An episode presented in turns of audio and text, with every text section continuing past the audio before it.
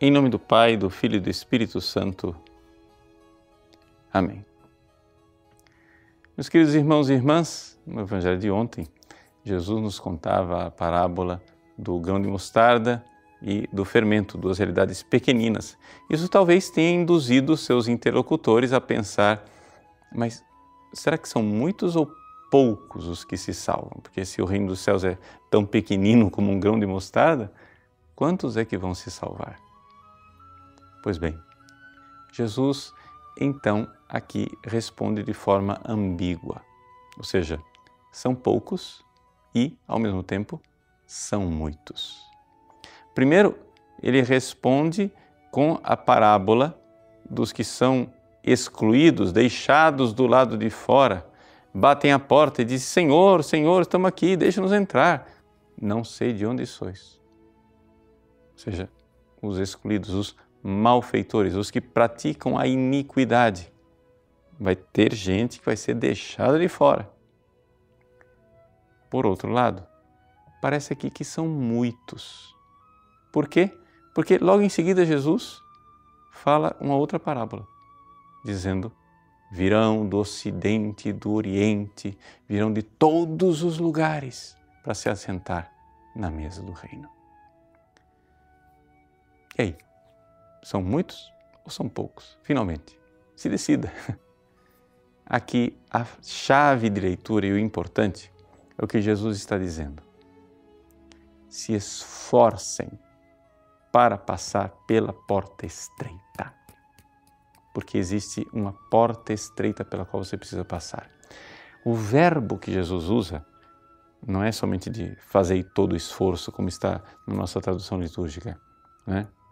É um verbo de agonia. Né? O verbo agonizo quer dizer luta. E esta luta nos traz um pouco a imagem de uma porta estreita pela qual todos nós precisamos lutar, que é a porta do nascimento. Não é isso que acontece quando nasce uma criança? Não é uma verdadeira agonia, não é uma luta a dor do parto para que a criança nasça?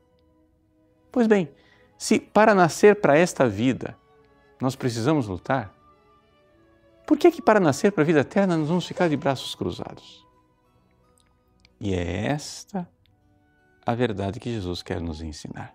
Jesus não quer aqui resolver os nossos problemas estatísticos. Não é? Os interlocutores de Jesus são judeus, não é isso? Então, ora, qual era a presunção que estava no coração dos judeus? Ah, nós somos do povo eleito, né?